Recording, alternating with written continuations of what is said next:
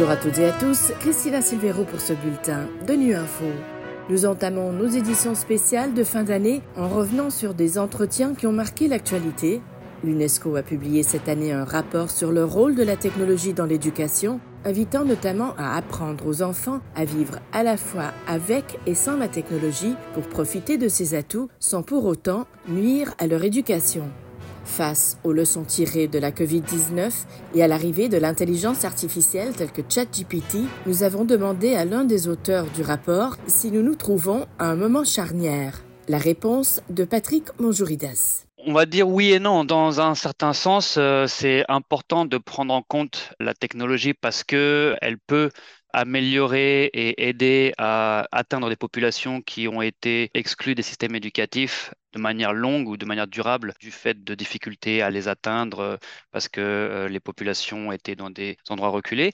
Mais on discute aussi le fait que de manière générale, l'intelligence artificielle, donc ChatGPT et les autres outils qui sont développés sur la base de l'intelligence artificielle, ne devraient pas changer fondamentalement l'éducation et que ça ne nécessitera pas forcément de nouvelles compétences majeures que nous ne connaîtrions pas déjà. Par contre, ce qui se passe, c'est que l'intelligence artificielle peut aggraver les risques qui existent déjà. Si vous prenez par exemple le risque accru de désinformation, beaucoup de gens pensent que euh, nous devons changer notre façon d'apprendre pour renforcer nos défenses. Mais cette question du raisonnement critique, c'est une question qui se posait avant l'avènement des fake news ou de ChatGPT, par exemple.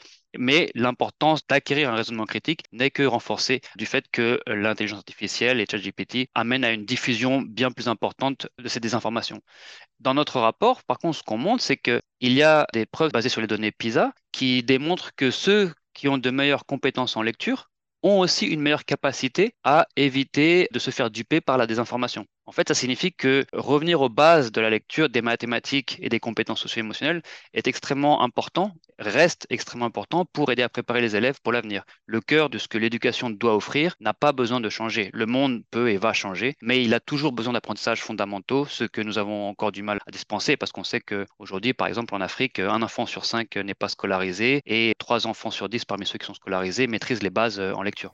Alors l'une des questions qu'aborde le rapport est de savoir si l'utilisation de la technologie est appropriée. Ça veut dire quoi exactement? En gros, la question de savoir si la technologie est appropriée est très importante parce que on n'utilise pas toutes les technologies dans toutes les situations ou une technologie dans toutes les situations. Ce qui est important, c'est de comprendre quel est le contexte, quels sont les besoins d'apprentissage et quels sont les moyens dont on dispose pour pouvoir ensuite décider de quelle technologie utiliser ou pas il peut y avoir euh, des situations où utiliser ce qu'on appelle les low-tech ou les basses technologies est plus efficace pour améliorer les apprentissages. En Chine, par exemple, euh, l'incorporation de la télévision dans les leçons guidées par l'enseignant a eu un effet assez large et positif sur les niveaux d'apprentissage.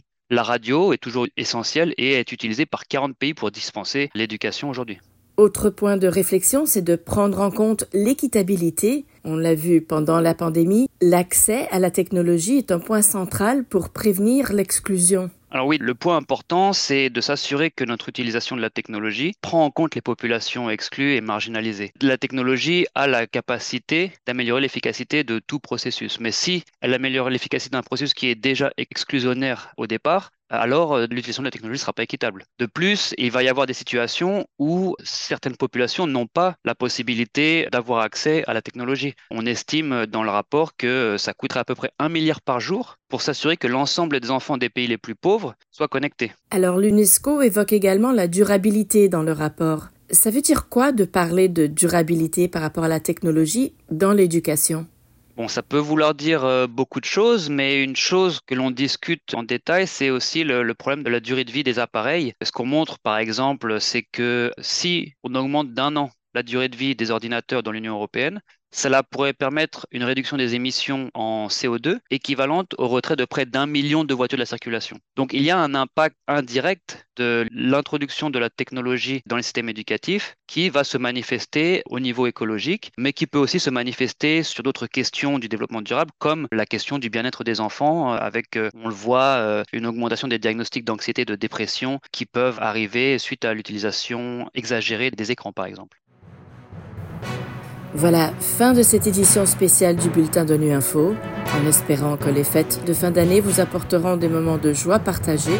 Merci de votre fidélité. À bientôt.